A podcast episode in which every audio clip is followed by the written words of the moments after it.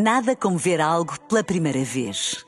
Porque às vezes, quando vemos e revemos, esquecemos-nos de como é bom descobrir o que é novo. Agora imagine que viu o mundo sempre como se fosse a primeira vez. Zais. Veja como se fosse a primeira vez. Boa noite, são 11 horas 10 nos Açores. Na rádio, no digital, em podcast. Música para sentir, informação para decidir.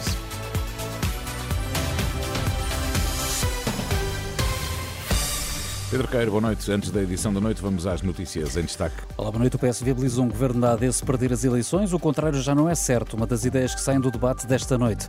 Os polícias desmobilizaram, entretanto, do Capitólio após a saída de Pedro Nuno Santos e Luís Montenegro. O PS não vai apresentar nem viabilizar nenhuma moção de rejeição caso a Aliança Democrática vença as eleições. A garantia dada por Pedro Nuno Santos no início do debate que opôs a Luís Montenegro e que foi transmitido nos três canais generalistas de televisão. Por seu lado, o líder do PSD admitiu que a maioria absoluta é difícil, considerando mais alcançável um segundo objetivo, conseguir maioria juntamente com a Iniciativa Liberal e estabelecer depois diálogo com o principal partido da oposição, o PS. Este foi apenas um dos temas do frente a frente mais longo até agora nesta pré-campanha e que vamos analisar analisar a fundo já daqui a momentos na edição da noite. E os elementos da PSP e da GNR concentrados junto ao Capitólio em Lisboa desmobilizaram um pouco depois eh, de terem saído do local os automóveis que transportavam os líderes do PSD e do PS, apesar dos eh, protestos que pontuaram o pré-debate e que juntaram centenas e centenas de agentes enquanto lá dentro se debatia o futuro do país, ainda assim tudo acabou de forma ordeira, Filipe Ribeiro. A saída fez-se de forma organizada, uma vez que os polícias que aqui estavam a trabalhar rapidamente se organizaram num cordão para a passagem das viaturas, onde seguia Luís Montenegro e Pedro Nuno Santos. O líder do PST foi o primeiro a passar, depois eh, Pedro Nuno Santos no banco traseiro da viatura.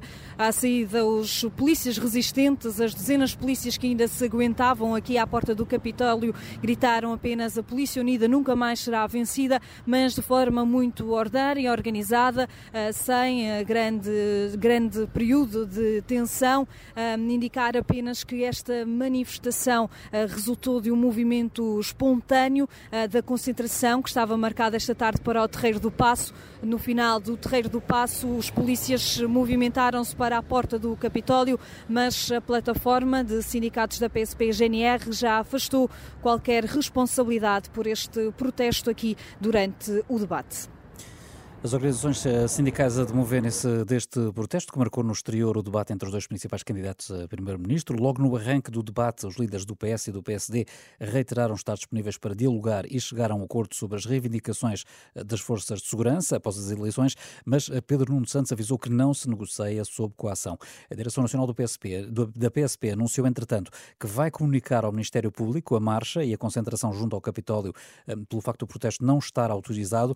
O porta-voz da PSP disse que a concentração de elementos da, PP, da PSP e da GNR na Praça do Comércio, essa estava autorizada e tinha sido comunicada à autoridade competente, que é a Câmara Municipal de Lisboa, mas o mesmo não aconteceu com o desfile que se seguiu até ao Capitólio e por esta parte do protesto não ter sido comunicada, a lei obriga a que haja comunicação ao Ministério Público. A Rede Europeia Antipobreza aproveita a ocasião política no país para pedir hum, que a pobreza infantil não seja ignorada nos programas eleitorais das eh, legislativas antecipadas. Várias organizações e especialistas fazem hoje um apelo público que é divulgado pela hum, representação portuguesa da Rede Europeia Antipobreza, uma das organizações eh, subscritoras, e que refere que nas próximas eleições será preciso assegurar que os compromissos anteriormente assumidos nas metas a atingir até 2030 em matéria de redução da pobreza infantil sejam cumpridos independentemente da conjuntura política e económica do país. No futebol, o Sporting mantém a pressão sobre o Benfica na liderança da tabela. Os dois grandes de Lisboa têm os dois 55 pontos, o Porto tem 48, mas os Leões têm menos um jogo. Esta noite Morita e Pedro Gonçalves marcaram os golos da vitória por 2-0 fora, frente ao Moreirense. Já a seguir, edição da noite. Edição da noite.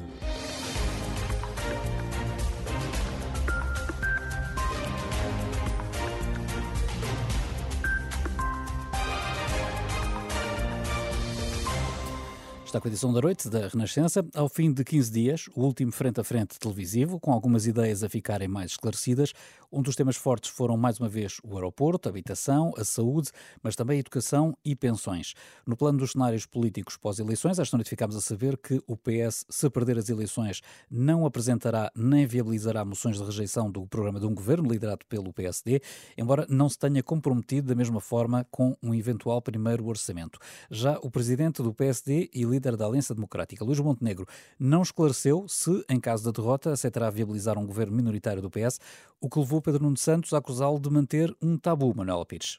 Luís Montenegro continua sem dizer o que faz se o PS vencer as eleições sem maioria. O líder do PSD garante que governa com mais um voto e pode ficar descansado porque Pedro Nuno Santos deixa passar o programa de governo. Queria deixar desde já claro que o Partido Socialista não apresentará uma moção de rejeição, nem viabilizará nenhuma moção de rejeição se houver uma, se houver uma vitória eh, da AD, que nós esperamos sinceramente que nunca aconteça. Mas e quando chegar o orçamento do Estado? Luís Montenegro promete negociar com todos os partidos no Parlamento. Estabelecer contactos, eh, negociações, conversas com todos os partidos do arco eh, parlamentar, que tenham representação parlamentar, com certeza que apelando ao sentido de responsabilidade e respeito pela pronúncia popular das eleições e, em particular, fazê-lo junto do principal partido da oposição. Mas, se o PS vencer as eleições, Montenegro não esclarece o que faz,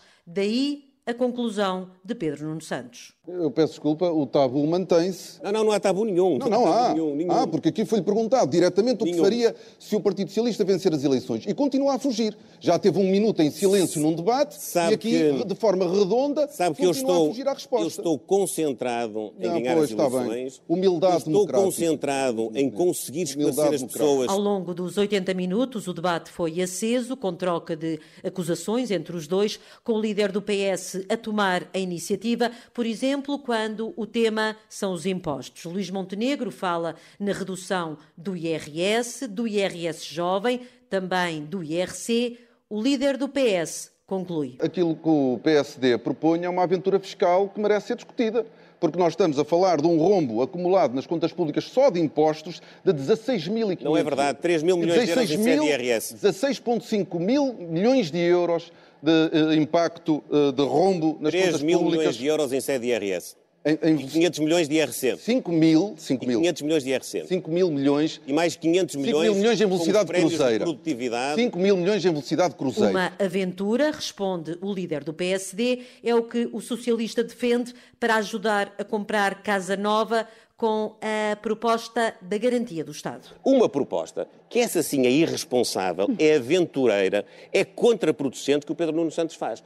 Querendo ir, como veio muitas vezes, ao encontro daquilo que são as capacidades de iniciativa política do PSD, veio então dizer, bom, se o PSD, a AD, propõe uma garantia pública de 15% ou de 20% do valor do empréstimo, eu vou já oferecer 100% Ah, não é verdade pública. isso. Interpretou mal. A nossa, ninguém falou em garantia total, falamos numa garantia e uh, que depois terá de ser modelada. Não é para todos, não é para todas as casas. Na educação, na saúde, no aumento de salários, os dois defendem caminhos diferentes. Pedro Nuno Santos mantém as provas da frição. Luís Montenegro quer tornar a carreira de professor mais atrativa, mas o debate volta a aquecer quando o tema são os pensionistas. Luís Montenegro mantém que foi o governo PS quem mais cortou nas pensões de reforma. Foi de mil milhões de euros. Quem é que, é que sofreu um corte? Os pensionistas sofreram um, sofreram, sofreram um corte e depois uma reposição. A reposição só existe porque o corte existiu. Não se repõe aquilo que não se tirou. Oh, oh, doutor Pedro, está enganado. Não brinque com as palavras. Eu estou a brincar com as Nem palavras. brinque. Eu estou a brincar com as palavras. do seu governo, do seu primeiro-ministro. Você estava no governo. Você é cúmplice dessa decisão.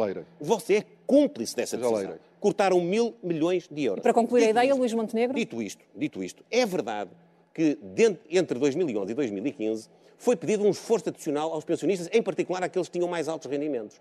O que criou uma ideia de que nós tínhamos tido opção, nós não tivemos opção. Pedro Nuno Santos diz que tiveram, mas quiseram ir para além da Troika.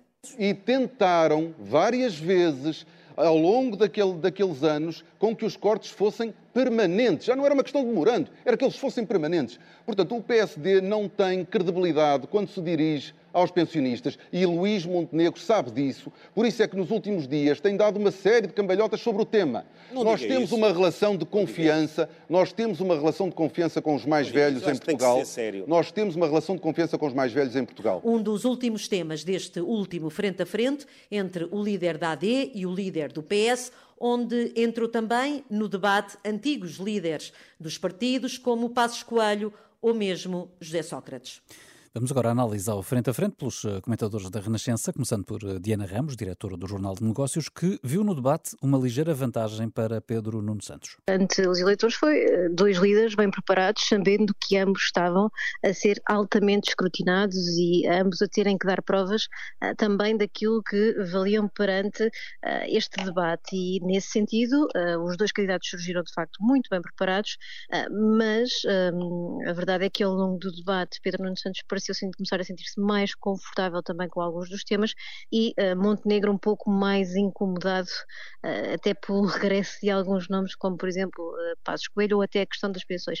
Ainda assim foi um debate que ah, permitiu em alguma medida esclarecer alguns pontos que até aqui estavam ah, se calhar menos ternos, nomeadamente esta questão de Pedro Nuno Santos ah, dizer a Luís Montenegro que vai viabilizar um governo minoritário da AD que uh, se perder as eleições, ele admite que isso é um cenário, apesar de não estar uh, de maneira nenhuma a trabalhar para esse resultado, que não apresentará uma moção de rejeição nem viabilizará nenhuma moção de rejeição se houver uma vitória da AD. ou seja, um, pela primeira vez ele foi claro a antecipar o cenário pós-eleitoral no caso de não conseguir uh, ser o partido mais votado. E muda também aqui um bocadinho a, lógica face àquilo que foi o posicionamento do Partido Socialista uh, nos Açores, uh, quando era esperado que o próprio Partido Socialista pudesse de alguma forma viabilizar o governo de, do PSD e da AD naquela região autónoma e depois então o PS Açores a decidir-se por outro caminho, o que até motivou alguma discórdia interna entre entre os socialistas, sobretudo entre os socialistas também do continente, que pediam responsabilidade ao partido. Do lado de Montenegro, eu percebo que tenha havido hesitação em algum tabu. O que ele diz é de facto o que já tinha vindo a dizer, é que se ganhar, espera poder ter com os votos da IEL uma maioria, sabe que isso é difícil e que não se coligará ou chega, não fará cenários pós-eleitorais ou chega. Não diz o que acontece se de alguma maneira o resultado final das eleições de 10 de março não lhe forem favoráveis a ele e à AD, uh, e nem sequer coloca esse cenário, o que é de certa forma compreensível, porque uh, se uh, é certo que Pedro Nuno Santos nunca prometeu ao seu eleitorado nem ao Partido Socialista uma vitória nas legislativas, Luís Montenegro sabe que outro resultado não pode apresentar que não uma vitória, porque certamente que terá um, um pior destino se o seu resultado não for uma vitória nas eleições legislativas de 10 de março. Diana Ramos, diretora do Jornal de Negócios, a pôr Pedro Nuno Santos um grau acima de Luís Montenegro no debate desta noite. Tempo agora para escutar a opinião de Luís Santos, especialista em comunicação da Universidade do Minho. Também ele considera que o líder do PS acabou por surpreender no debate. Um, eu, eu, creio que um, também temos que pensar em termos de expectativas e os debates todos até aqui tinham-nos trazido um Pedro Nuno Santos uh, contido, Uh, que não se expressava às vezes ao nível a que estávamos habituados, e por outro lado tinha-nos trazido até aqui um Luís Montenegro cada vez mais confiante. E, portanto, as expectativas também jogam na apreciação que podemos fazer deste debate. E considerando isto que acabei de dizer, eu creio que o Pedro Nuno Santos nos surpreendeu mais do que o Luís Montenegro. E, portanto, desse ponto de vista, teve um desempenho uh, mais próximo do, do, desempenho que lhe conhecemos noutros, noutras áreas, noutros tempos. Uh, e Luís Montenegro parece-me que estrategicamente falha em alguns momentos cruciais do debate e depois tem muita dificuldade em recuperar, apesar de em algumas áreas ter conseguido uh, impor as suas ideias, uh, sobretudo as áreas em que há maior fragilidade de Pedro Nuno Santos, que são precisamente as áreas em que houve maior fragilidade do governo PS. Parece-me que, que, que, o Pedro Nuno Santos marca claramente o tom logo na primeira intervenção, porque nós todos nos recordamos que o debate de alguma forma foi subvertido na sua primeira pergunta pelo que estava a acontecer fora do espaço onde estava a acontecer o debate, e o Pedro Nuno Santos é, é digamos, é dos dois o que dá uma resposta talvez mais forte, uh, mais, mais assertiva relativamente à necessidade de, se manter a ordem pública. Uh, Luís Montenegro deixou passar essa oportunidade e não, não conseguiu, digamos, capitalizar nesse, nesse aspecto em particular. Também me parece que Pedro Nuno Santos é mais forte nas questões da economia, quando acusa o PSD de ser aventureiro nas contas e de propor um rombo nas contas públicas de 16 mil milhões de euros. Montenegro tem alguma dificuldade uh, em explicar como é que o país vai crescer 3%, tem, uh, baralha-se ali um pouco, diz que é cortando o choque fiscal, cortando os impostos, mas isso parece Uh, insuficiente. Uh, por outro lado, Montenegro uh, consegue, parece-me a mim, ter algum ascendente quando se começa a falar de educação, quando se começa a falar do Serviço Nacional de Saúde, aí sim Montenegro consegue explanar melhor as suas ideias e, de facto, porque são áreas de fragilidade do governo PS, do governo de missionário, consegue ter algum ascendente sobre Montenegro. Portanto, eu diria que se não fosse o momento inicial uh, uh, que o arranque de Pedro Nuno Santos é muito bom. E também o momento final em que Pedro Nuno Santos consegue ter um discurso mais forte relativamente aos pensionistas, uh, o debate até poderia ser empatado, mas parece-me que por estes dois aspectos em particular a, a, imagem de Pedro Nuno Santos sai mais reforçada com este debate. E com este frente a frente, a pré-campanha segue agora mais para a rua, sai mais uh, dos estúdios de televisão. Diana Ramos diz uh, que, no entanto, continuam por esclarecer posições sobre temas como a educação, a habitação e, sobretudo, a economia?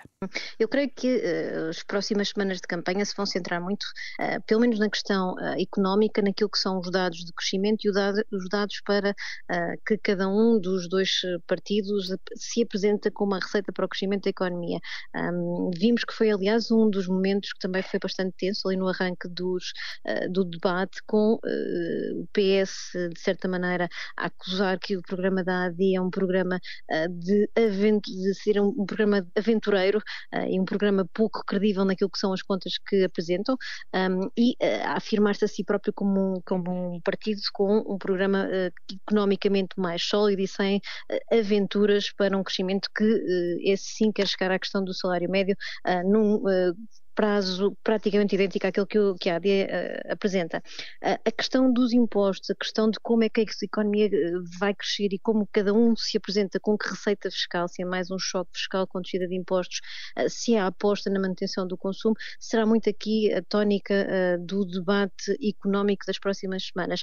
Haverá também aqui a questão das pensões. Já percebemos que para uh, o PS este é um tema que uh, se sabe que é uh, querido entre o seu eleitor, eleitorado preferido e que é crítico para Luís Montenegro. Aliás, Luís Montenegro no passado disse que se queria reconciliar com, com os pensionistas, também por muito daquilo que é a memória que boa parte deles ainda mantém no período da Troika e o que se viu também neste debate foi Pedro Nuno Santos a apontar aqui o dedo à questão das pensões e, e a lembrar-se que Luís Montenegro nem nem sempre uh, escolhe a verdade quando fala da questão dos pensionistas, a dizer que os protege e depois acusar o Partido Socialista da questão dos mil milhões. Portanto, estes são temas que vão continuar a desgastar e a consumir tempo de campanha. Também a questão da habitação, uh, porque um, se as medidas são muito próximas, uh, aquelas que apresentam são muito próximas naquilo que é a sua modulação, a verdade é que os detalhes, quer de um, quer do outro, quer do conjunto de medidas que um partido apresenta para essa área, quer o outro,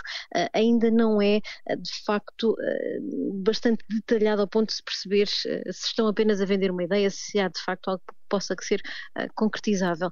Um, e por isso esses temas serão certamente, uh, percebemos também, uh, marcantes durante a campanha. Na educação, pouco ou nada se conseguiu tirar deste debate e, e será um tema que parece-me que nenhum dos partidos quer aprofundar ou ir além da questão da reposição do tempo de serviço dos professores. Eles aí estão taco a taco com o PSD dizer que se comprometeu com a devolução do tempo de serviço antes mesmo de saber que havia eleições e o PS um bocadinho mais moderado nesse tema Depois, eh, na saúde, vai ser a permanente troca de números, os números eh, trabalhados e articulados para que sirva cada um dos discursos, um, e com uh, o foco do PS uh, tentar centrar a discussão em torno do reforço do investimento do Serviço Nacional de Saúde e o PSD a apontar as fragilidades que existem no modelo atual e também na assistência a tantos cidadãos. E eu creio que nos próximos tempos vai ser muito isto que vamos ter.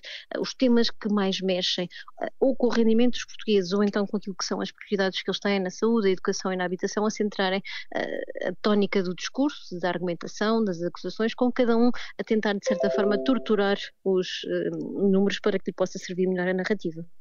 Já para Luís Santos, é importante sublinhar que as campanhas não se ganham com apenas um debate. Eu, eu acho que, o que uma nota também importante relativamente a este debate é que ele foi mais longo do que os anteriores.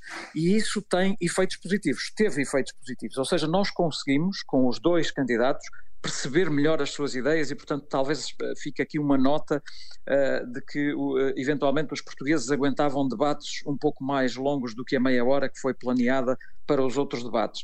Dito isto, há, há claramente questões em que me, me, parece que o PSD vai, vai fazer fim que a pé, que são as questões das debilidades do Serviço Nacional de Saúde, as questões uh, das debilidades do, do, do, sistema de educação, uh, também a questão que fragiliza muito Pedro Nuno Santos, porque teve essa pasta consigo, que é a questão da habitação.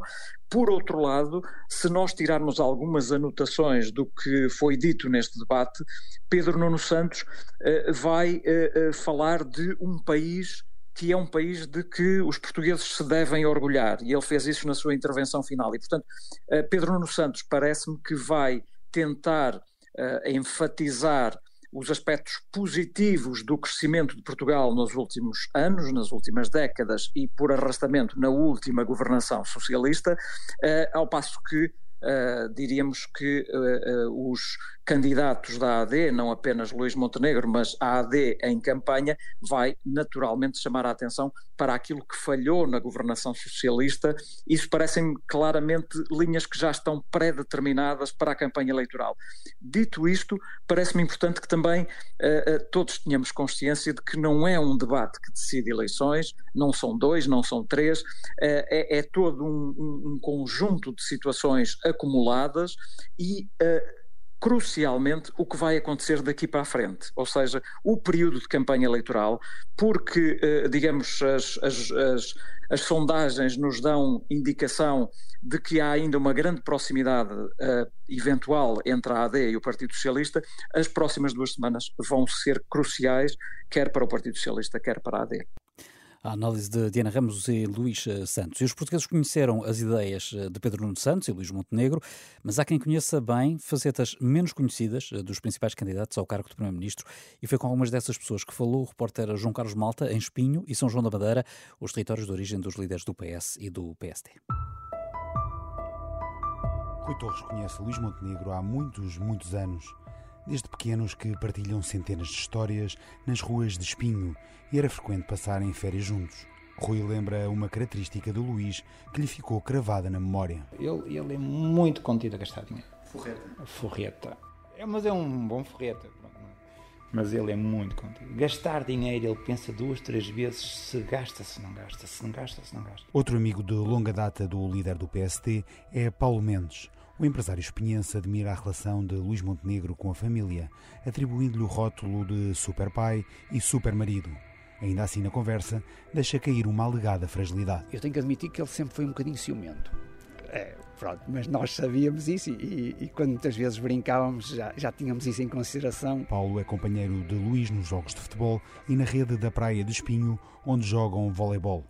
Montenegro não gosta de perder nem a feijões e às vezes não fica muito bem disposto. Mal perder que ele tem uh, no desporto. Portanto, ele, ele é capaz de lutar como ninguém para, para vencer quando não vence, não, não, é, naqueles 5, 10 minutos a seguir à derrota, não digere muito bem. Em São João da Madeira, o presidente da Junta de Freguesia, Rodolfo Andrade, é um dos amigos de toda a vida de Pedro Nuno Santos. Rodolfo revela um lado de Pedro que não seria à partida muito visível. Alguma timidez, alguma insegurança, é normal. Mas não seja pelo facto de ser jovem. E isso cria-nos, nós passamos, todos nós passamos por momentos de, de, de insegurança, de, de, de, não certeza daquilo que estamos a fazer. E o, e, o, Pedro sempre foi tendo alguns lugares, de, alguns cargos de responsabilidade. Portanto, obviamente que também tinha essa insegurança e esse medo. É? Companheiro de estrada de Pedro Nuno Santos em milhares de quilómetros que fizeram juntos em campanhas, como a que o levou à liderança da Juventude Socialista e também frequente visita da casa do líder do PS, Rodolfo diz que à mesa os dois não se entendem. Eu tinha um defeito terrível, que era demorava muito tempo a comer. Era, mas era inacreditável. O Pedro é provavelmente a pessoa que mais tempo demora a comer que eu conheço e depois eu sou provavelmente a pessoa que come mais rápido que eu conheço. Epá, era, era, era horrível. Por fim, Pardal Henriques, que em 2019 se cruzou com Pedro Nuno Santos. O advogado era líder do Sindicato Independente dos Camionistas e o atual candidato a primeiro-ministro, secretário de Estado dos Assuntos Parlamentares, que foi indicado para mediar o conflito entre patrões e trabalhadores. Pardal Henriques elogia os dotes de negociador de Pedro Nuno Santos, mas houve algo em que ele o desiludiu. Uma das coisas que mais me chocou foi a falta de coragem que teve para assumir, bom, há aqui um problema, e se nós estamos a dizer que há milhões de impostos que estão a ser desviados do Estado português, como é que não, não toma uma posição? Reportagem de João Carlos Malta. Em mais de duas dezenas de debates, ouviu-se duas vezes a palavra pobreza. Carlos Figueira, da equipa coordenadora da Economia de Francisco e professor assistente na Nova School of Business and Economics, lamenta a ausência do tema da pobreza da campanha eleitoral. Entrevista à Renascença, este quadro do Banco de Portugal, que participou no encontro que o Papa manteve com jovens na Universidade Católica, quando da Jornada Mundial da Juventude, diz que na grande maioria dos debates televisivos já realizados praticamente não se discutiu o tema. Tentei seguir a maior parte dos debates e provavelmente a, a palavra pobreza, só a palavra, apareceu provavelmente em dois deles, uh, pelo menos daquilo que, que consegui perceber, uh, num, num, deles para, para, falar da pobreza energética, que de facto é também um, um, dos problemas que o nosso país tem, é a pobreza energética, e precisamos de facto de medidas importantes para combater essa pobreza energética. E depois houve, uma, houve num outro debate uma, uma, uma breve referência ao, ao combate à pobreza. Carlos Figueira considera fundamental que se reflita sobre as causas do elevado número de trabalhadores pobres e sobre o aumento da população em situação de sem-abrigo. E quando nós olhamos para esta dimensão do número de trabalhadores que está abaixo do limiar de pobreza, quando nós olhamos para o número de sem-abrigos que tem vindo a aumentar, acho que é claro que os partidos têm que se preocupar e, e que quem, quem, está na política se tem que preocupar com esta dimensão e com este problema da pobreza. É de facto fundamental para termos um país melhor onde, um, onde se vive bem e onde se garante, lá está, o respeito pela dignidade humana. Carlos Figueira afirma, por outro lado, que os programas eleitorais eh, também apresentam ideias muito vagas sobre o problema da pobreza. Daquilo que conheço do, do, dos programas eleitorais, algumas medidas, algumas delas eu diria se calhar um pouco vagas ainda, mas eu esperaria que, que, que, isso surgisse nos debates e que fosse um tema que até o final da campanha fosse debatido, fossem apresentados e, e, clarificadas as propostas que cada partido tem e que depois, quando tivermos um novo governo, que esta, esta, este problema da pobreza esteja na ordem do dia e que seja também algo que eh, seja o tal designo nacional que muitas vezes fala. Professor assistente de, na nova School of Business and Economics, entende que a questão da pobreza continua a ser estrutural e que não se resolve apenas com dinheiro. Não, não é só uma questão de uh, transferências sociais ou de rendimentos, no fundo, dar dinheiro, digamos assim, passo assim a expressão, mas é, de facto, ter um programa estrutural e que coloca a dignidade da pessoa humana no centro. Carlos Figueira, entrevistado por Henrique Cunha, mais um olhar da Renascença a caminho das legislativas sobre os desafios que Portugal enfrenta. E a três semanas das eleições, a Renascença continua a ouvir personalidades de diversas áreas temáticas sobre os desafios que Portugal enfrenta. Hoje olhamos para as questões da mobilidade. Entrevistado pela Renascença, Manuel Tão, doutorado em Economia de Transportes e professor da Universidade do Algarve, diz que vai ser preciso aproveitar o aeroporto de Beja para resolver os problemas dos aeroportos de Lisboa e Faro. Manuel Tão acredita que o aeroporto da Portela ainda está para durar. Estou convencido que a Portela vai sobreviver, viver e sobreviver por mais duas décadas. Quando, quando viermos a ter problemas, quer na Portela, quer em Faro, vamos ter que lançar mão de uma infraestrutura que já existe, que é o aeroporto de Beja. Independentemente das menos-valias ou das mais-valias que aquilo tenha, eh, vamos ter que eh, construir acessibilidades para Beja, reforçar as que existem, particularmente a nível eh, ferroviário.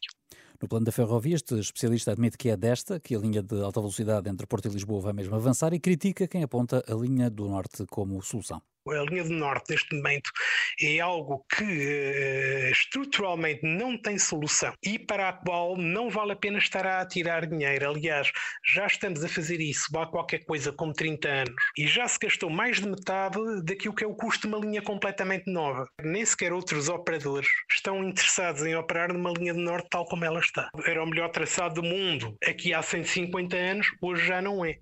Sobre os atrasos nos comboios, Manuel Tão dá razão à CP, que se queixa da falta de condições das linhas. Para o especialista, lembra a idade avançada dos comboios usados. A infraestrutura é muito condicionante da CP. Dou-lhes plena razão eh, que eles estão condicionados pela falta de investimento em material circulante do acionista Estado. No fundo, o material circulante de longo curso mais novo que nós temos e que não foi comprado em segunda mão é o Alfa Pendular. Ora, o Alfa Pendular foi apresentado ao público na Expo de 98. Ora, já lá vão 26 anos. Excerto de uma entrevista de jornalista João Pedro Quezado, que pode ler em rr.pt. São a terceira força política na Madeira, onde tem cinco deputados e querem chegar à Assembleia da República para defender as regiões autónomas. O Juntos pelo Povo candidata-se a estas legislativas em oito dos 22 círculos eleitorais. A Renascença, o secretário-geral do partido, Elvio Souza, diz querer emagrecer a despesa do Estado e aliviar a carga fiscal e, para isso, sugere reduzir o número de assessores do governo reduzir drasticamente as despesas do Estado, redução de assessorias, redução do número de institutos, redução de observatórios, limitação do número de assessores, etc, etc. Isto é acompanhado depois com um programa efetivo que engloba toda a dimensão da administração pública, não significa automaticamente uma redução de serviços, é uma eficiência de serviço. E depois dar um alívio às famílias, não só no, no diz respeito ao IRS, que é uma forma também de aliviar e ficar mais dinheiro no bolso dos contribuintes e dos cidadãos que trabalham, mas também, por outra via, serve de incentivo à contratuação qualificada para as empresas, acompanhada com uh, uma margem de redução do IRC. Na habitação Juntos pelo Povo considera que o Estado deve utilizar o PRR para construir mais casas. Do nosso ponto de vista, pode-se resolver com medidas drásticas, como é óbvio, mas uh, a outra forma, em curto, médio alcance é a colocação de oferta de habitação pública no mercado, seja através de cooperativas, seja através de intervenção direta dos, dos, das secretarias ou dos Ministérios de Estado. E, portanto, ainda vamos a tempo de utilizar PRR para investir na habitação pública. Destas declarações ao jornalista Alexandre Abrantes Neves, o secretário-geral do JPP aponta ainda a saúde como uma das prioridades para a próxima legislatura, quer recuperar as parcerias público-privadas e melhorar as condições dos profissionais. Hélio Sousa é secretário-geral do Juntos pelo Povo, a terceira força política na Madeira, quer agora eleger o primeiro deputado na Assembleia da República. Este ano o mundo vai a votos, a Europa vai a votos, Portugal vai a votos, já foi nos Açores, no próximo dia 10 vamos todos. A ver, vamos se não vão os madeirenses lá para maio e no verão vamos votar para as europeias. Para um país que tem hábitos de elevada abstenção, nomeadamente entre os eh, mais jovens, importa transmitir a ideia básica de que se não votarem, outros vão decidir por si. Aplica-se de resto a todas as faixas etárias, mas hoje falamos dos mais novos porque Roberta Metsola, presidente do Parlamento Europeu, em entrevista à Euronet, rede europeia de rádios de que faz parte a Renascença, respondeu a perguntas sobre desinformação, clima e defesa, mas também sobre o poder que cada jovem tem de ter algo a dizer sobre o futuro da União Europeia. Roberta Metsola, apesar de ter nascido em Malta há 45 anos, é a mais jovem presidente do Parlamento Europeu de sempre. Diz que entrou na política muito jovem, porque queria tomar decisões para a sua própria geração, em vez de deixar que os mais velhos decidissem por ela. Numa altura em que apenas quatro países deixam votar a partir dos 16 anos de idade, estamos a falar de Malta, Alemanha, Áustria e Bélgica e um aos 17, a Grécia, Metzola defende que se dê esse direito a todos os europeus a partir dos 16 anos. Mas também deixa um aviso. Não é só dar-lhes o direito de votar mais cedo, é também envolvê-los desde mais cedo de forma ativa no processo de escolha de quem os representa. Continuo convencida disso. E cada país onde vou e me encontro com jovens de 16 anos, digo, acho que esses jovens de 16 anos deveriam ter a possibilidade de escolher quem os representa. Portanto, é a nossa responsabilidade garantir que estejamos tão envolvidos quanto possível numa campanha que visa os jovens de 16 anos nesses países, porque se começarem a votar desde cedo, vão reconhecer esse dever cívico ao longo da vida. Segundo a Presidente do Parlamento Europeu, esta interação podia ter muitas vantagens, até porque estes jovens, já a partir dos 16, têm uma perspectiva muito própria de questões que lhes dizem respeito, como é o caso do acesso à educação, oportunidades de viagem dentro dos 27 e preocupações de saúde específicas da idade. Como é que as instituições europeias pretendem ajudar a combater a desinformação neste que é amplamente referido como o maior ano eleitoral a nível global da história? Se o mundo digital já se debatia com o problema das chamadas fake news, agora com o aparecimento da inteligência artificial, a realidade complicou-se ainda mais. Roberta Metzola lembra que a União Europeia tem feito o melhor que pode nesta matéria, numa área em que a realidade tecnológica é muito mais rápida que as leis que vão sendo feitas. Ainda assim, os 27 estão na vanguarda. Temos a lei dos serviços digitais que atribui aos reguladores a responsabilidade de criar esse espaço seguro para que as pessoas de todas as idades possam aceder a informações corretas e que não é gerado pela inteligência artificial. Temos a primeira lei do mundo dedicada à inteligência artificial.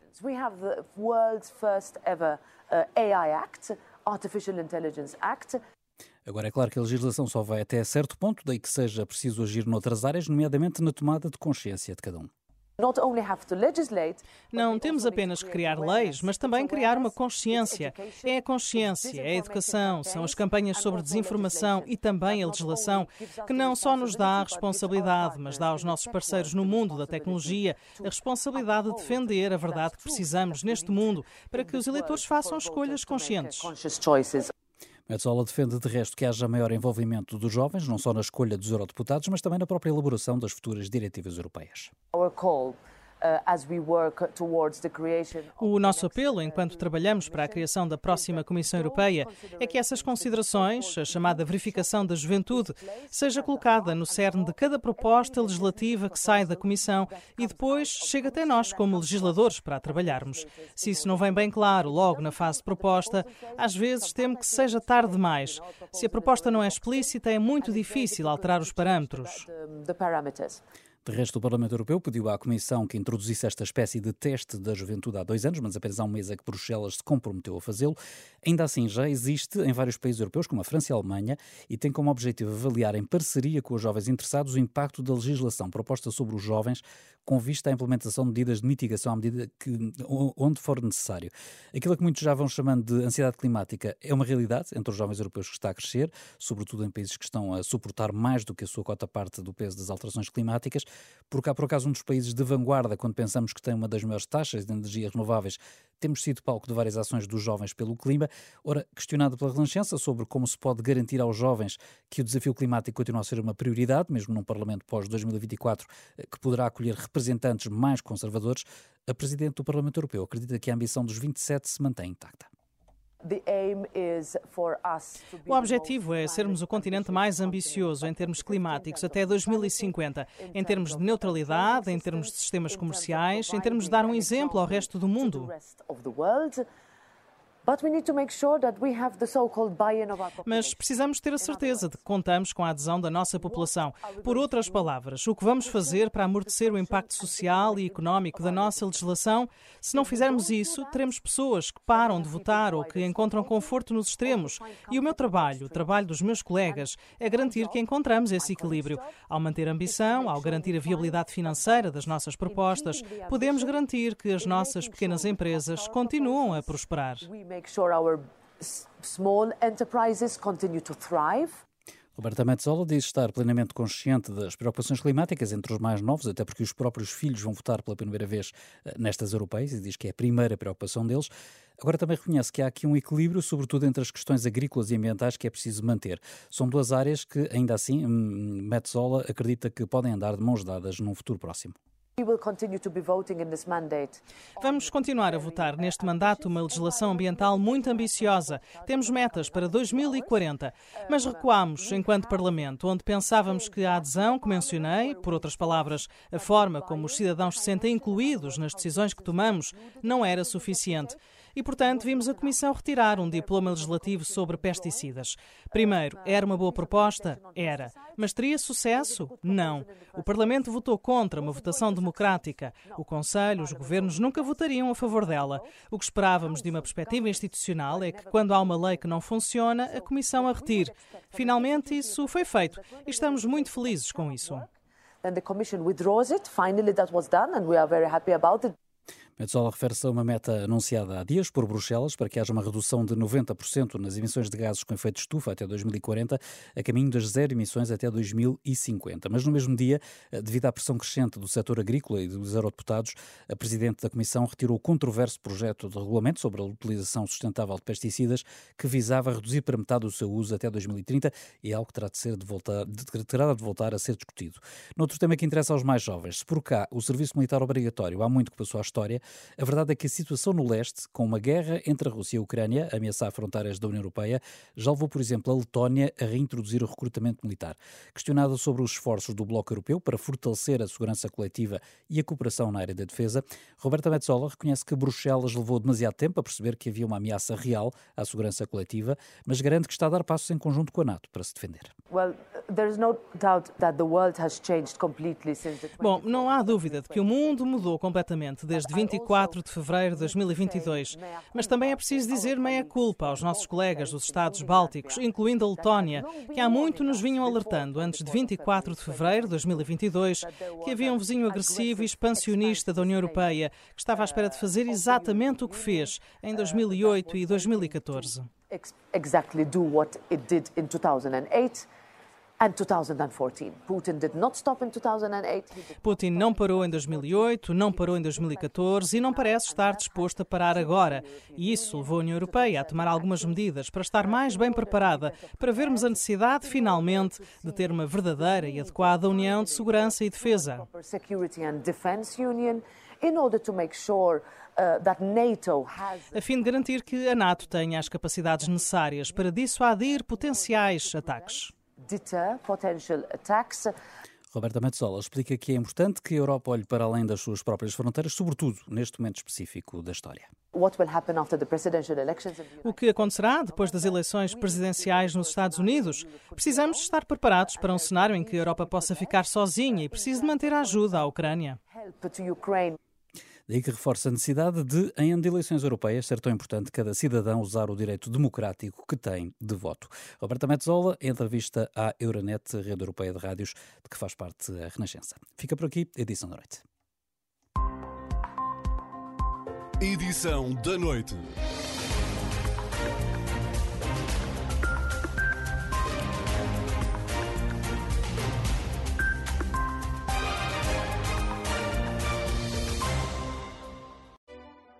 Nada como ver algo pela primeira vez.